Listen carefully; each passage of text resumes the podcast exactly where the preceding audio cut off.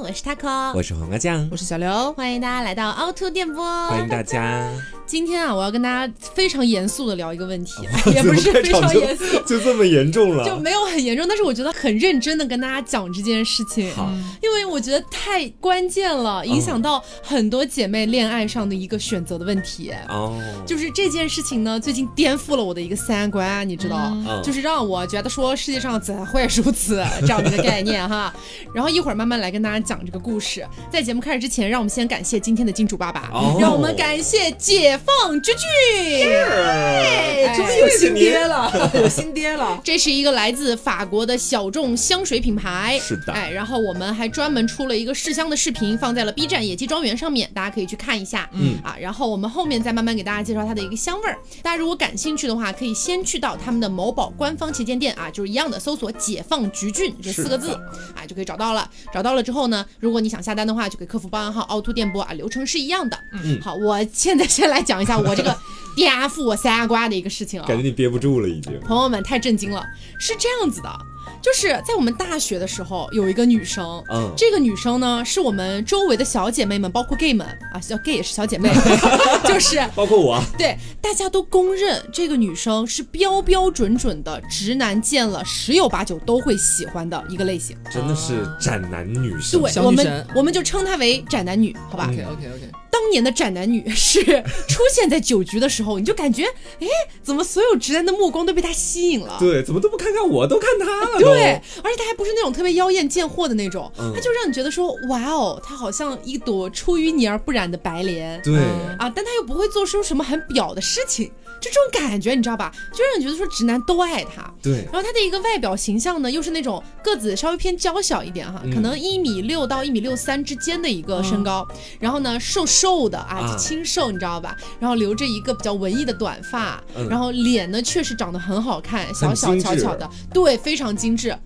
请问，我试问哪个男生会不喜欢？对，而且他平常穿的衣服还不是那种咋咋呼呼奇装异服的那种感觉的，嗯，他都会选那种看起来特别文静、甜美系的衣服去穿，还有种文艺的气息。包括他在朋友圈里发的内容，也都是自己最近看了某本书啊，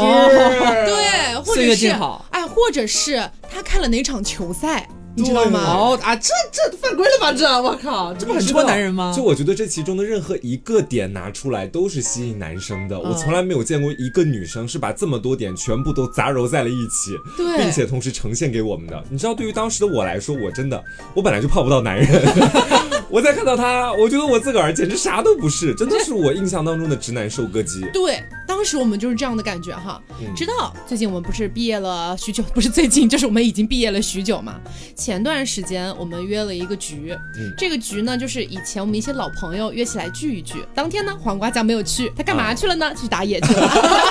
我能怎么办？我每天都想打野，我真的要哭了。对，然后呢，就那天在那个局上跟大家讲一下，除了我之外，还有三个女生。第一个女生就是斩男女，哎，斩男女本人到达现场。第二个女生呢，是一个比较偏成熟气质的一个姐姐，跟我是同一级的。啊，相对来说会偏成熟一点。嗯，还有一个呢是郭门大弟子，就是就是说很爱说郭语啊，就是很爱说这个郭老 C 啊这样的一些话，然后包括自己的手部一些动作也是就是比较偏向这一款的。而且他表情包基本上存的也都是郭老师啊、表哥啊这些，比较欢脱是吧？对对对，性格比较开朗活泼这样的一个女生。那我必须先跟大家强调，就是在座包含上我的四个女生，其实大家的颜值怎么说呢？大言不惭的来说，没有太大的差距吧？就四大美人嘛。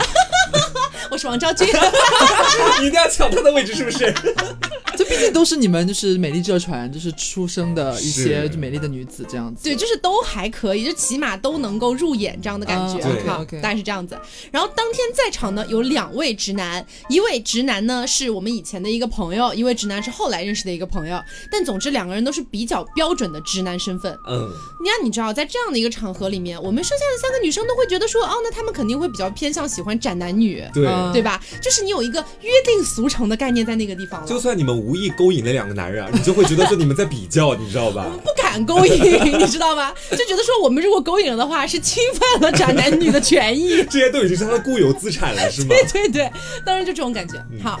没想到这个酒局结束了嘛，而且当时呢，展男女坐的那个位置还是距离其中一个男生比较近的。啊。我们当时觉得说他俩看起来蛮般配的，而且两个人都是一个偏单身的一个状态嘛，啊，就觉得说可能。哎，当时觉得说可能会在一起，而且中途我们也一直在开他们俩的玩笑，这样子，我就觉得说有可能这样，嗯。结果没想到一周过去了。然后呢，我就后来我要组一个局去唱歌，我就嗯问那个男生，我说，哎，你要不要去啊？然后他说，嗯，看时间。他说你想周几去？然后我的意思呢是，我都可以，看你们。嗯我说的你们指的是就是其他要去的所有人。啊他突然就自己做贼心虚，他说什么你们什么你们，你们不会知道了什么事情吧？啊，我说？什么啊？你好好老实交代他。不会跟斩男女就这么在一起了吧？他跟郭门大弟子在一起了啊？啊，他完全没有任何犹豫的跟郭门大弟子在一起，他跟郭门大弟子一个大表白的动作，没想到郭门大弟子也非常的爱他。是因为当天你们在一块儿那场局，这个直男觉得是郭门大弟子吸引了他。我当时就非常的费解了啊，我就开始询问到，我说，嗯，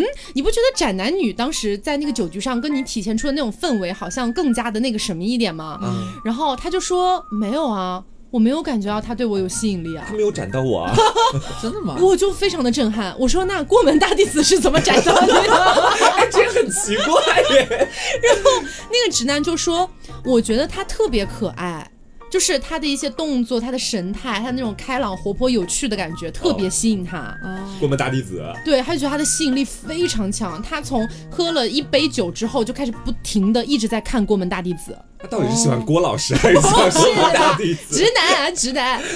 然后我就问他，我说：“可是斩男女对你完全没有吸引力，也太夸张了吧？”对呀，然后他就说：“呃，我其实隐隐约约在以前有听你们说过，就是你们觉得那个女生是斩男女这件事，对但其实我一直没有同感。啊，我就问他为什么，然后他说，其实说要说为什么的话，我也说不太清楚，但是我可以很负责任的告诉你，那天除了郭门大弟子，因为毕竟你是他的女朋友了嘛，嗯他就说那天除了郭门大弟子以外，他觉得我就是他口酱本人嗯，和成熟姐姐的吸引力都比斩男女要高。也就是斩男女在当跌落天的吸引神坛吗力竟然是倒数第一。对，我天哪！就是刚刚 Taco 提到的所有在场的女士，其实我们都是见过的嘛，就是嗯包括长什么样子啊，大家日常相处是一个什么感觉。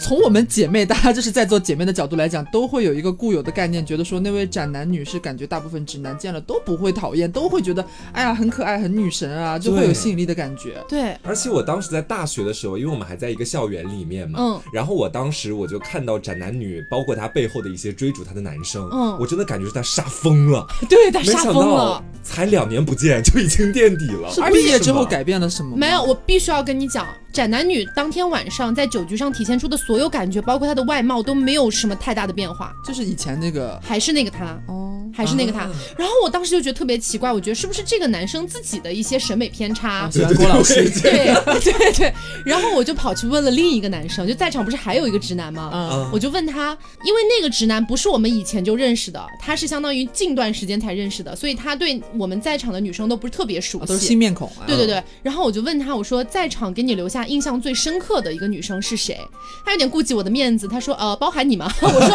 啊、就是说可以不用包含我这样子，讲他们就好了。然后她就说嗯，成熟姐姐吧。啊，她也选择了另外一款，然后我说那如果再刨除成熟姐姐呢？她说那过门大弟子吧。天哪，我不敢相信，我不敢相信，我觉得各位可怕。各位听众朋友可能现在没有跟我和 Taco 一样的感觉，我很理解。嗯主主要是你们没有看到在大学时期斩男女当时是如何搅动天地、翻云覆雨，嗯包括在我们的这个小姐妹的圈子里面，她就是一个我们认为对于男人来说的毒药，就是一个封神的存在。对可是为什么会他会遭遇如此滑铁卢？我好震惊啊！就是我觉得大家可以幻想，就是包括大家在上学时期，班里或者哪怕说是系里，一定都会有那么一两个女生，就是我们形容的这种所谓的斩男女，是就是一定让你觉得说她长得好漂亮嘛，她是班花，你觉得她好吸引人，男生都好喜欢她，但是却没有想到时过境迁，现在就是在男人眼中，她们变得没有什么吸引力了。嗯，这一点是我觉得非常可怕的。然后我觉得对于大家的一个恋爱肯定也是有帮助的，所以今天一定要紧急做一期节目来跟大家聊聊这个事情。哦，太夸张了，然后我又跑回去问 A 男生，就前面那个跟郭门大弟子在一起的那个男生，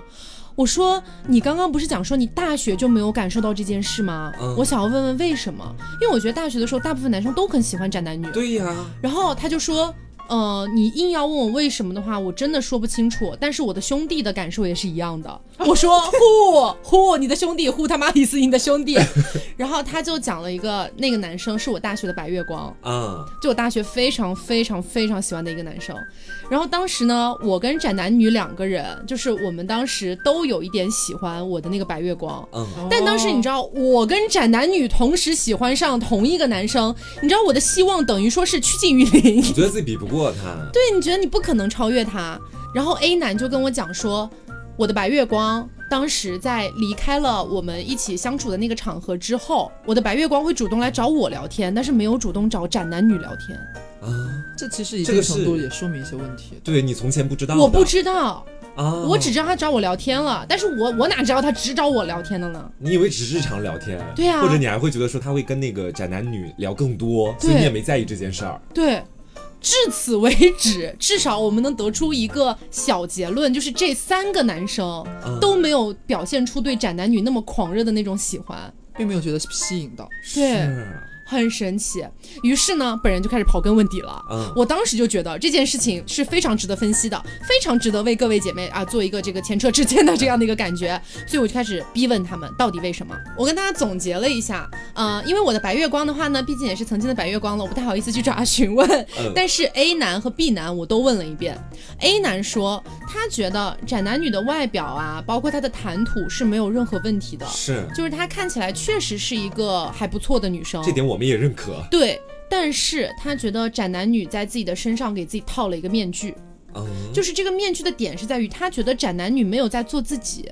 他觉得斩男女在做别人。因为斩男女本身的那个性格，我们都能感觉出来，她是偏文艺一点的，嗯啊，偏可能就是说，如果只有他自己一个人的时候，可能会比较的冷一点的这样的感觉。没有你们那么闹腾。对，没有我们那么闹腾，但是是一旦跟我们几只鸡放在一起了之后，他会强迫自己做鸡，要融入我们，对，他也会咯咯叫，就那种感觉。对，但是他叫的不是特别的适应，你知道吗？我这叫的不伦不类。对。然后呢，A 男就会觉得说，为什么一定要给自己套上这样的一个面具？他觉得很别扭哦，啊，这是一个点。然后呢，我又去问 B 男，B 男说，因为以前没有跟他相处过，不知道斩男女是一个什么样性格的人，他倒是没有感觉到这件事儿，但是他非常直观的感受到一件事情，就是他觉得如果跟斩男女谈恋爱的话，会特别多事儿，嗯，他觉得事儿可能会很多。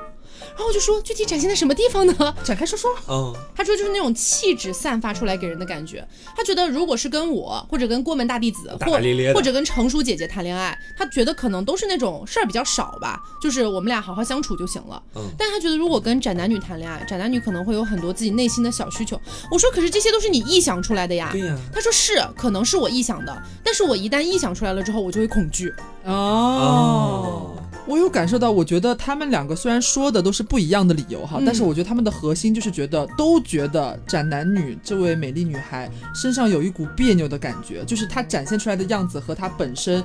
内心里边骨子里其实他本来的样貌是两张皮的那种感觉。嗯对所以男生会觉得你好像又向左又向右，然后你就高不成低不就，反而看你觉得很别扭，觉得你不够真实。是，而且你这么一说，确实也有点醒到我一部分。因为从前哈，可能是因为我们看宅男女的那个目光当中，都带着一种神性的感觉。哦，你会觉得说，我们已经共同认定了一件事情，就是他宅男无数，他对男人有莫大的吸引力。嗯，所以当我就算看到了宅男女，他本身是一个非常文静的性性格，在某些我们共同在的场合里面，他变得特别活泼之后，我心里想的不是如你前面那个 A 男所想的，我心里面想的反而可能就是说啊，他这样的话会不会男人会更喜欢他？这样的话他也是活泼的呀。嗯殊不知道其他男人可能已经看出来，这只是他戴上的一张面具，反而觉得他这个人比较矛盾了。嗯。我觉得这个是让我很惊异的一个地方。对这点我觉得非常可怕，然后我又继续追问，嗯，我真的是很努力的在给大家分析这些问题，然后我又分别问了 A 男、B 男以及大仙，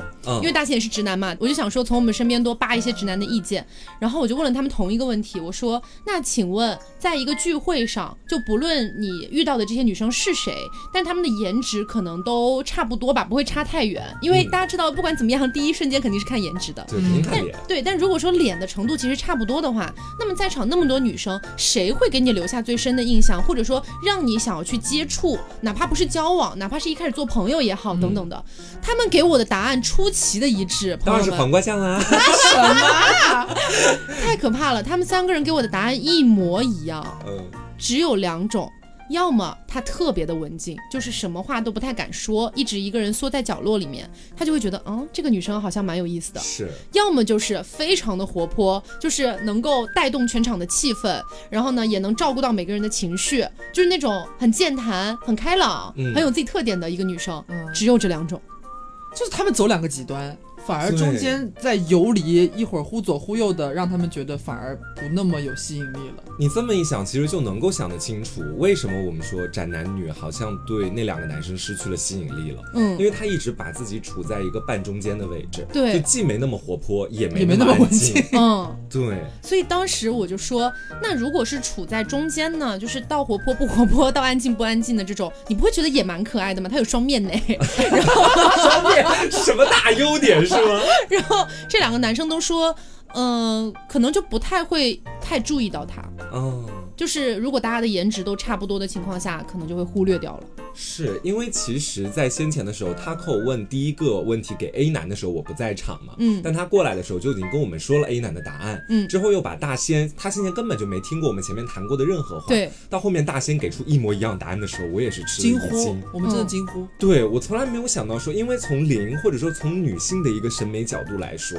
你们会觉得说，在一个聚会里面，什么样的男人会第一眼的抓住你，抛出脸之外，刨出脸之外，因为其实我觉得，呃，我这个女生的角度不能代表所有的女生，嗯。就包括前面我们得到的这几个直男的答案，也不能代表所有直男，嗯。但是我觉得能代表一部分直男，你懂我意思吗？就起码这三个人在完全不了解彼此答案的情况下，给出了出奇一致的答案。嗯，然后我这边要来谈女生对男生的那种就是印象最深啊，或者什么的话，我个人是觉得这样子的啊，就是在一个场合里面，如果说大家颜值都差不多，我会莫名其妙先筛掉一部分男生。啊，就是这个筛掉，我也说不清楚他是因为什么筛掉，他就是莫名其妙 感觉但他不可能，就他们可能不够幸运，哎，我跟你一样哎，对，他们就瞬间被我筛掉了。这是女人的思维啊。这个就让我想到，其实我第一次跟刘去健身房的时候，我也是莫名其妙，其他的教练我也就看了几眼，就选择了我最喜欢的那一位。对然后跟其他的我就没有想过跟他们发生过任何跟爱情相关的事情，好像就莫名其妙，他们从我的爱情名单里消失了。有的时候女生可能比较看气场吧。对，啊就比较玄学的一种东西。对，我是这种感觉。是，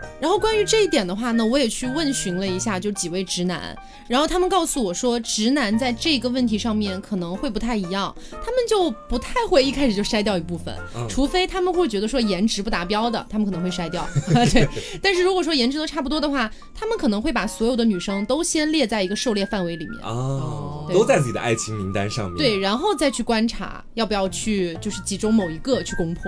哦，所以说这是一个本质上的区别。是所以说，虽然各位姐妹哈，就是我们并没有责任和义务被男人挑选，啊，但是我们必须要默认一件事情，就是男人觉得他们是在挑选我们的。我们散发魅力就好了。对哦，所以在这样的情况下，直男会以直男的视角去审视你，你知道吗？即便你不希望是这样的一个结果，所以说他们可能才会觉得说，要么是非常安静的，要么是非常活泼的，才会被他们深深的记住。哦，这个是底层逻辑，知道吗？嗯那么我今天为什么火急火燎的要来跟大家分享这个故事呢？最本质的一个点是，我想跟大家说，就是斩男女，他确实外在条件非常优秀，嗯。他的不管是外表、形象、声音等等方面，都是男生会喜欢的类型。嗯，所以呢，他可能在自己成长的过程当中，他也了解到了这一点，他知道啊，好像直男都会蛮喜欢我这一款的，所以有意无意的啊，有意无意的，他可能也会把自己的一些生活的习惯、日常爱好往男生会喜欢的那个方向去靠。去培啊，养。迎合了。对，有一点偏向迎合，即便他是无意的，你知道吗？嗯就这种感觉。所以一旦到达了一个峰值了之后，直男反而就会出现一种退避情绪了。哦，这一点是我觉得非常奇妙的，而且包括就是我们在反观郭门大弟子这位女士，就郭门大弟子他在大学的时候，其实我们都会觉得他的性格有点太大大咧咧了，嗯太开朗、太活泼了，所以我们会觉得说，可能有很多直男会觉得跟他很容易处成哥们儿吧，应该很难处成恋人这种关系。是，但是没有想到，他现在的那种斩男属性，已经比斩男女本人还要高了。哦，所以就是大家一定要记住一个点，就是可能在几年前，比如说一四、一五、一六年左右的时候，那个时候大家都会很喜欢，就是怎么样比较偏萝莉一点的女生啊，嗯乖巧一点的，然后温顺一点的这样的女生一。点的，对，但是时代在进步，嗯现在我们的就是这个女性的觉醒已经开始了，所以有越来越多的女孩子啊变得越来越独立了，然后有自己的思想，更加的成熟。嗯，所以一个男生他肯定是会被这样的女生吸引的，他会觉得我跟这样的一个女生在一起，他虽然有的时候可能会作，但是他可能不会有那种小女生那么作的感觉，因为说到底两个人谈恋爱还是想好好相处的嘛，嗯谁想没事儿就被你作来作去的，对不对？是你说这个点倒是真的提醒到我了。就早几年哈，在我刚上大学那个阶段，大概是在一六年左右吧，已经是五年前了。嗯当时我也感觉得到，很多人对于女性的审美，就是大家都喜欢那种所谓的满分女孩儿。小白兔，对，这种满分女孩就是样样感觉都还可以啊，你也长得挺漂亮、挺文静的，斯斯文文的那种感觉。但是我越来越发现，到现在的这个审美环境里面，满分女孩已经没那么吃香了。嗯大家喜欢的反而是在某一点上独露锋芒的那一种类型的女性。对。所以说，我现在再去看那位我们前面所说到的郭门弟子哈，他可能是把自己郭门的技能点点满了，这个是他的锋芒点。但是你不要光看表面，你看他下面的那个是他自己身上自带的那种大大咧咧的气场，就成为了他自己的一种个人风格。对包括另外一位女生，那个成熟女性，她可能慢慢把自己成熟气质点满了，嗯。然后大家就可能会觉得说，哇，好御姐姐姐性的这种感觉，对。也会成为她自己在这个呃狩猎市场上面的一个大杀器。嗯。嗯，对，我觉得确实这个样子的，因为像 Taco 刚刚讲那个，比方说很早之前的时候，大家确实那个审美会觉得其实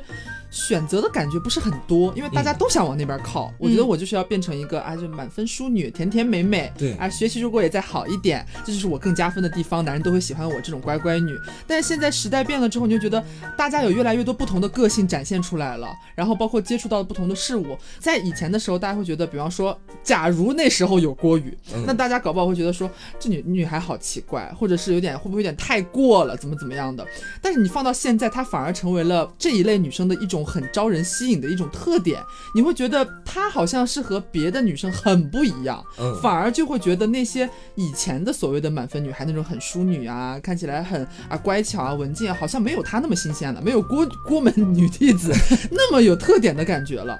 所以他反而就觉得。我好像是不是维持原来的样子？他觉得还可以保持原有的市场，后来发现市场把她淘汰市了。场 市场被其他女孩蚕食。对，所以我觉得这个地方一定要跟大家强调一个点，就不管你是要去做满分女孩也好，还是你要做独露锋芒的过门大弟子也好，我们的追求永远不是在吸引男人这一点上，吸引男人不是我们的目的，它是一个附加的，相当于是一个副产品，你知道吗？嗯就是在这个时代，你越是把自己的优点放大，把你自己的特点放大，在这样的情况下，你是能够活出一个更好的自我的。嗯，那人他势必都会喜欢更好的另一半，是因为这样的一个逻辑，直男才会更喜欢你，而不是说哦，原来现在直男喜欢更有特色的女孩了吗？所以我才要去做更有特色的女孩，这个逻辑一定不能搞反了，姐妹们。嗯所以总而言之，我其实是想告诉大家，不要再去做斩男女了。嗯不要再去迎合你觉得直男可能会喜欢什么样的，你就去变成什么样的。都是泡沫。啊、不要再尝试把自己培养成直男一定会喜欢的类型。直男现在也学聪明了，他们的喜欢也千变万化的。对我觉得一定要活出你自己的特点、你的色彩，才真的会有人喜欢你，而且你也会更喜欢自己，嗯是这样子的。所以呢，今天为大家带来解放橘郡。为什么这一次刚好要来给大家推荐解放橘郡呢？因为这个品牌他们所标榜的也是野蛮和独立的解放精神，找到你自己，做你自己这样的一个感觉、嗯啊，我觉得跟我们今天想要聊的是非常贴切的。而且像之前给大家推过另外的一些香水品牌嘛，大家也还是这个反馈不错。那么这一次呢，刚好解放橘郡也是一个我觉得非常非常有意思的品牌，然后来跟大家一起推荐一下这样子。嗯，就为什么我们会说它是野蛮和独立的解放精神呢？因为这个品牌的创始人他出生的地方是在南非的河属殖民地，叫做橘郡。哦，嗯所以它其实是需要被解放的一个地方，然后它代表的就是他出生地的那个解放精神，啊，所以它叫解放橘郡。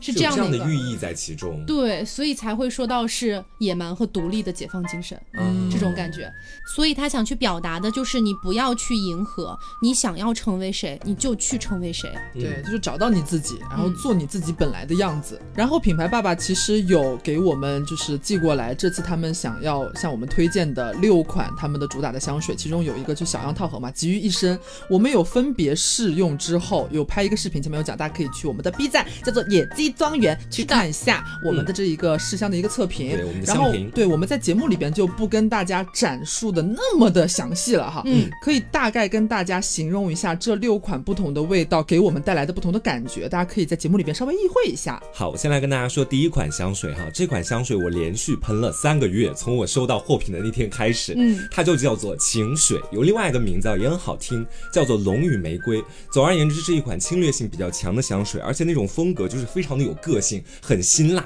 你一闻到你就会觉得说这是一个大胆迷人的女孩。嗯，晚上出去玩的时候喷它准没错。对，嗯，第二款呢叫做赫曼如影，这款呢是我闻到之后觉得哦很神奇，它有一点点沉稳，有一点点木质的感觉，神秘当中带着一丝丝复杂，是觉得男生女生都可以喷的一款比较偏中性的香水。嗯，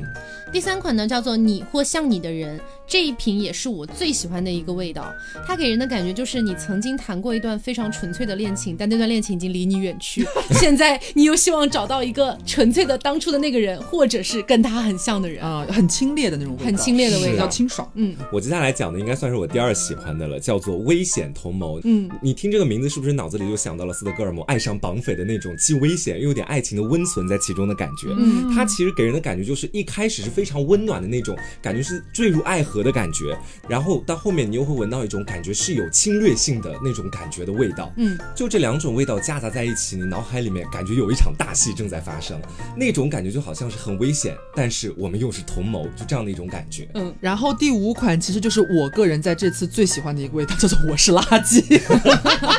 就是这款味道很特别。你虽然听它的名字是我是垃圾，但是它其实是非常鲜明的水果香，它有苹果、草莓的味道，然后同时为什么叫我是垃圾？它有一种环保的概念在里边，这可能就源于它的一些用料用的一些再生环保的一些原料。这个感觉呢，就是非常的清甜，非常的甜蜜，但是又不腻人。我是觉得非常适合一些甜甜女孩的选择。嗯，那么本次推荐的最后一款呢，叫做王者退位。非常有威严的一个名字。对，虽然它叫这个名字，但是其实闻下来我会感觉有一种未来感，就是那种科技感的感觉很强。就这款味道，我觉得它会比较抽象一点。它一开始闻到会比较的活泼、聪明，嗯，但是闻到后面又会感觉有一种压制的感觉。对所以我就为什么说它有种未来感、科技感在里面。啊、所以说你没有真实的闻到这个味道，可能还真的不太能感受到我描述的那种感觉。我们现在也不太能描述了 这个味道，我觉得比较复杂。是。那么关于所有香水更加具体的一些香评呢，希望大家可以去到我们的 B 站野鸡庄园去看一下我们做到的这个香评视频。嗯，以及呢，如果大家感兴趣的话，可以去到某宝搜索“解放橘郡”，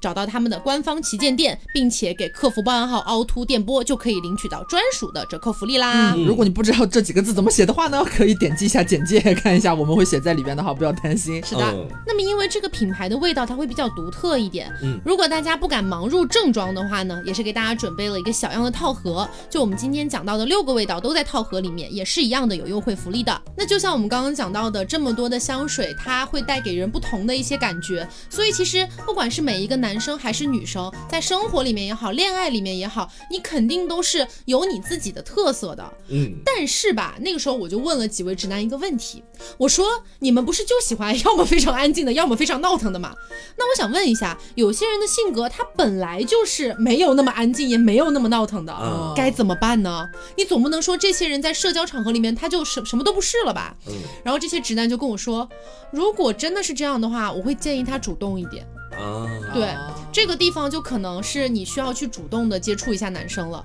因为你暂时没有办法在一个场子里面给别人留下比较深刻的印象。然后我就想到有一次是这个样子的，就是那次是我在重庆的时候，我跟我一群朋友去喝酒，然后呢，我有一个朋友就带了一群直男过来一起玩儿。当下的话呢，因为大家也知道我的性格比较活泼开朗，然后我就是一个有点像气氛组的感觉。然后当时我就发现有一个直男就一直一个人在角落里面，看起来就是不太开心，也没有在玩手机，但是就有点那种落寞的神情看着大家。我想说这个男人怎么回事？怎么没有嗨起来？然后我就过去问他，哎，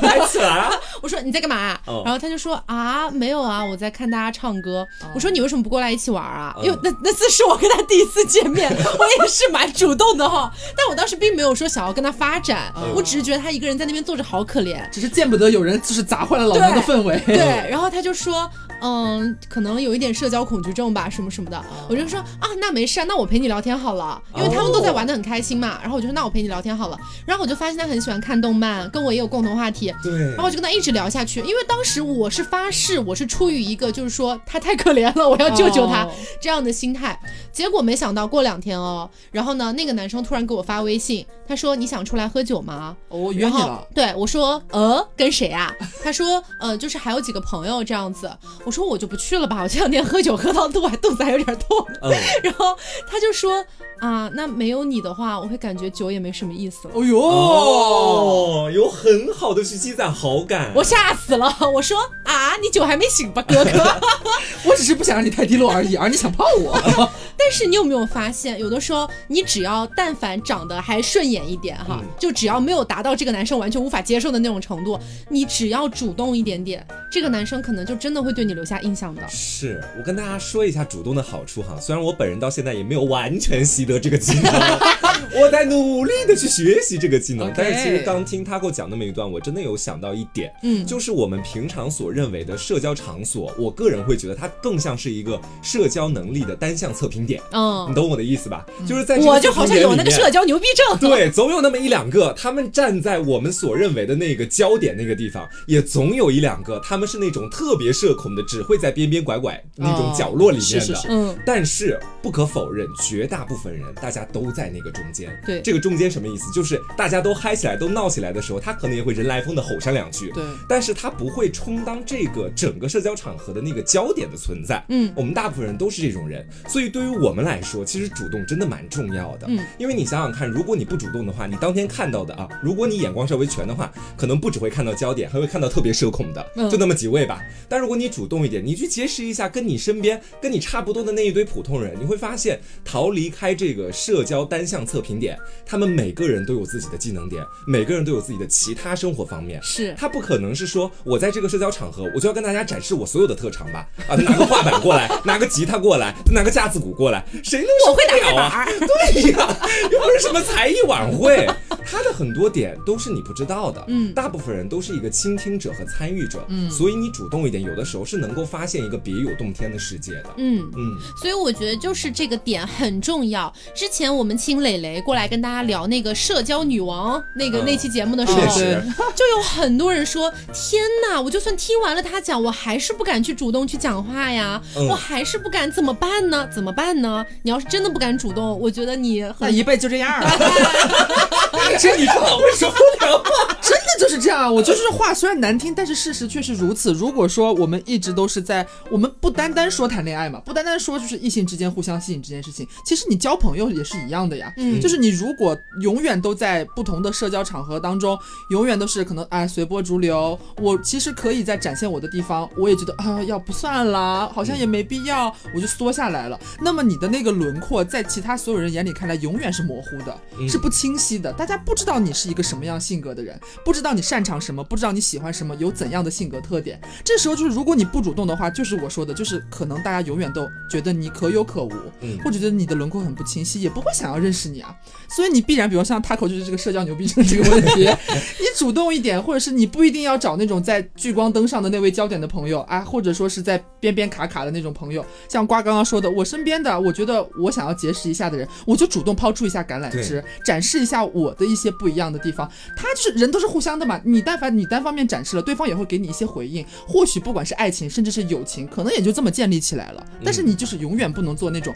我一点棱角都没有。我什么都不在乎，我就是随波逐流就好啦，一颗快乐的小水草什么之类的，不要这样，家人们，就是要把自己的个性鲜明起来，就是不要羞于展示自己的特点。对，嗯，这点我最近倒是真的有一个例子可以跟大家讲一下哈。嗯就从前的时候，我知道你们也批评过我很多次，我一到一个公众场合，马上就会开始变得直男起来。嗯，我个人其实以前也在节目里讲过，直男是我的公众场合保护壳。我会觉得说，如果我这么做，他可能不是对的，但他绝对不会错，哦大家也不会多看我几眼。你错大发对，这是我原本的一个看法，但我最近确实也发现了这个看法会有一些纰漏的地方。嗯，就是我为什么要当一个社交场合的小透明呢？对啊我在想，我并不享受这件事情啊，朋友们。嗯我心里还是隐隐的想要说，我不想当那个社交牛逼症，不想当那个焦点，这个这个也是我自己确定的。嗯但我也想当个普通人，我也想在一个社交场合有一两个新认识的陌生人朋友跟我聊聊天或者怎么样的。对对对对而且我自己其实也不是那一种没什么点的人啊，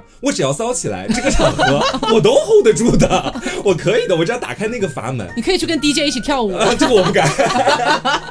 是为什么？就是前段时间的时候，刘跟他够可能当时都听我讲过，就是我在健身房里还是想维持自己那个形象嘛，老脱不了嘛。但是最近我去的时候，我开始有意无意的，因为我们前面也聊过，今天要聊这个题，刘跟他够有讲过很多话，有开导到我。嗯我我就在健身房里面，等于说这会儿跟这个教练聊一聊，那会儿又主动找那个教练聊一会儿天，然后再把他们串到一起，大家聊个天，哦。然后我又会展示出我自己可能作为 gay 方面就比较蛮擅长的地方，比方说我会主动跟我的健身教练说，要不要我教你如何去鉴别别的 gay，然后他就跟我说，哦可以，我说你把你的课时费交一下，然后给我给你健身的钱。对，然后我就会发现有一些话题，你跟别人聊起来哈，他也是能够接得住的。然后你们俩慢慢的，你就发现自己跟其他的整个环境融为了一体，这是一种蛮奇妙的过程。对而在我跟环境融为一体的过程当中，大家又更好、更深刻的认识到了我，也就是前面我说的，我的轮廓开始变得清晰了。嗯，从前我的脸上可能只写着一个零，但是自从我开始这样说，大家就就会给我在这个零前面加上各种各样的形容词，比方说可爱的零，或者说骚健骚的零，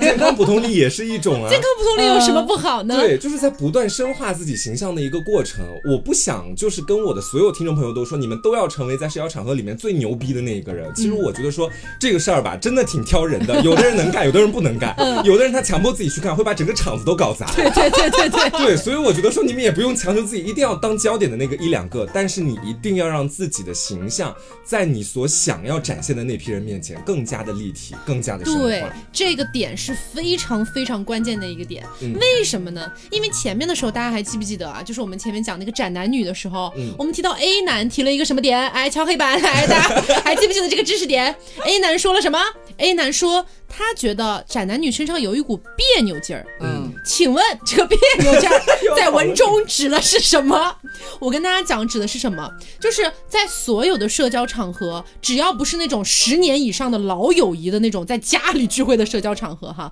嗯但凡有一些偏陌生的人出现在你的一个社交场合里面的时候，所有人都会戴上一张面具。嗯，所有人都会，这个面具或薄或厚，它都有可能。但是有一些人的面具它是正常的，就是它跟你自己的性格是贴合的。比如说呢，其实大家知道我骨子里其实是一个非常的呃，就是说水性杨花的人，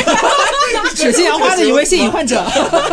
但是就是我外表上看起来，我会给自己捏造一个捏造一个，就是说比较开朗、比较活泼的一个形象。啊，对嗯对对但跟我本质是没有太脱离的，你知道吗？它本质上还是在同一个系统里面的。但是呢，一旦你本身就是一个非常文静的女生，你根本就讲不出什么奇怪的那种骚话的。但你为了要让别人觉得你其实是可以的，所以你在场合里面故意的去讲那些话，才会让人觉得你别扭。嗯。懂我的意思了吗？所以不是鼓励大家都去做社交牛逼症，也不是说大家有社交恐惧症是不行的，这两点都不是，而是我们要说的是，你是什么样的，就去把它放大就好了，做你自己，就算要戴面具，也要戴一张合适自己的面具，不要强迫自己一定要去做出什么什么样的事情，那个面具可能跟你完全就是两个系统的东西，别人一看就会觉得别扭。嗯。所以才会导致他要么不想跟你谈恋爱，不想加你的微信，或者不想跟你做朋友。对，嗯。嗯，而且我觉得这件事情它也是一个很好的认识自己的一个过程。哦，嗯。是的，嗯，因为我觉得人活这么大，虽然我们也都才二十多岁啊，但是我觉得到了一定年龄之后，如果你还是对自己没有一个比较清晰的认知的话，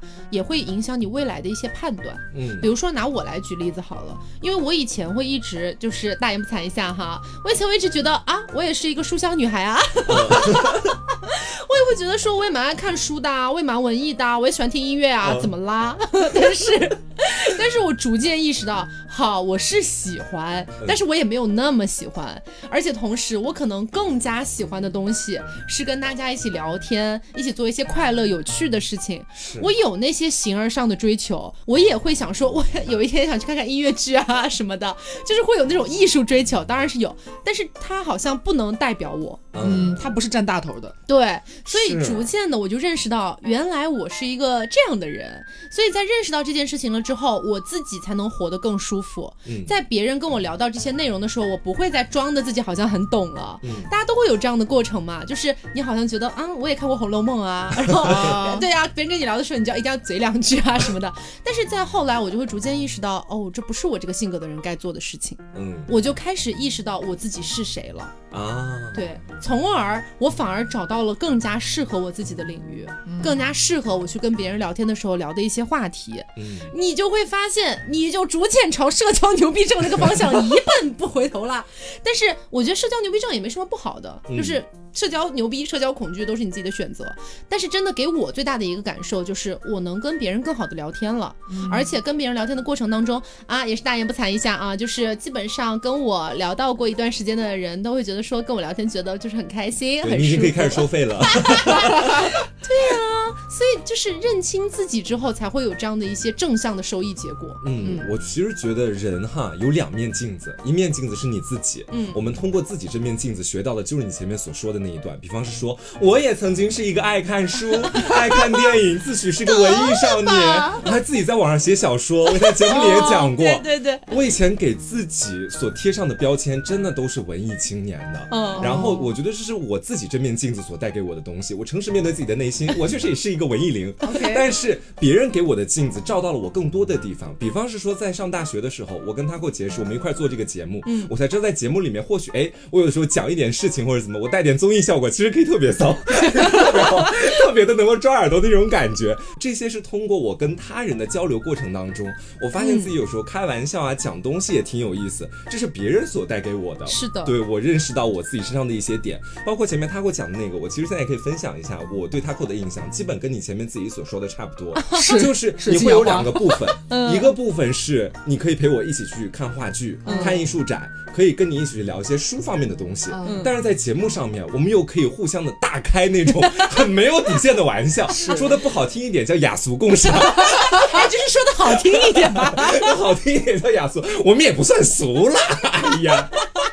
就是我觉得人都是这样的，没有一个人他是永远都活在那种每天开玩笑特别嗨的那种过程，嗯，他也是会有一个诚实面对自己的过程。对那诚实面对自己的时候，你习得的那些或文艺或其他的东西，也是你自己的一部分。嗯，你要诚实的把他们都悦纳到自己的身体和心灵里面去。没错，其实我有时候会觉得说，基于我们刚刚聊的这个点，我个人的感觉，不知道你们一一不一样，就说两面镜子这件事情，我个人会觉得，好像我自己照我那面镜子所看到的我，嗯相比于我照别人镜子所看到的我，我好像在别人那面镜子里，我觉得我更真实一点，因为啊我不是在和自己在交流，我自以为我是一个什么样的人，我自我来判断、自我来分析我是一个什么样的人，而是我通过和别人的接触、和不同的人接触，因为不同的事情而接触，在不同的场合怎样怎样，发生了各种各样的故事之后，所投射出来的我的面是更多的。是因为这样子感觉你才是一个更加立体、更加完整的人。对对对，我变成了更多面的人，而不是只在我自己这面镜子，我就只能看到这么多了。是因为也没有人跟我沟通，没有人和我互动，我自己还会臆想说啊，我是不是其实也蛮文艺的，或者是我其实蛮怎么怎么样的。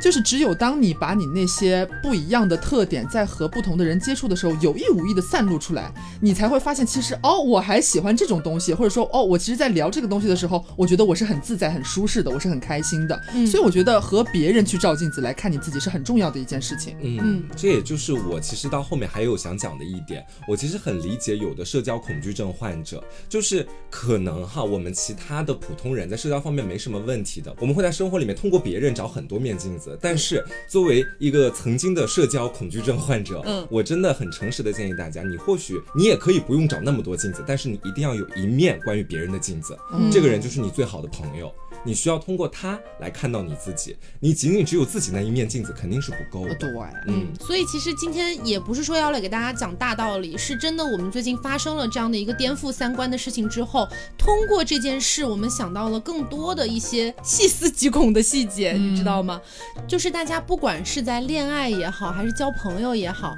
让你自己的个性和闪光点更加的发光发亮的感觉，才是真的能够吸引到别人，而且让自己过得更开心的地方。对，同时我觉得这也是一个不管在恋爱还是交友当中很好的能够帮你筛选人的一个一个方法。嗯，就是当你的个性和你的轮廓愈发鲜明的时候，你也能够更加精准的吸引到喜欢你这样的人。不管是爱情还是就是友情方面，大家都是找就是和自己合拍，或者说我喜欢交什么样的朋友，我就会去找什么样的朋友。但是你如果永远就是那种模模糊糊，你不展示的话，就是你没有办法吸引到那些人，或者说你吸引来的人是错的，你知道吗？嗯，所以大家还是要努力的，像他和我前面讲的，就是要让自己的那种独属于你的一些的特点和一些气质，尽早的。我们不要求你啊，就是出去就大喊我是社交牛逼症还是干嘛，但是希望大家能够在社交中，不管是爱情还是友情，能够尽早的让自己慢慢的能够把你那些闪光的、你不一样的地方，然后告诉大家，让大家看到你是什么样的人。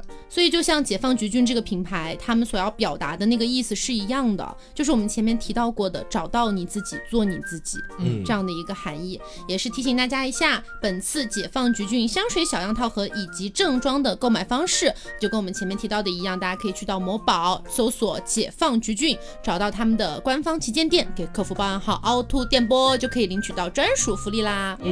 那大家也不要忘了，可以去到 B 站野鸡庄园观看一下我们的这个测香。的一个视频，嗯，好，那么本期节目的最后要再次感谢解放橘郡对本期节目的大力支持，感谢爸爸。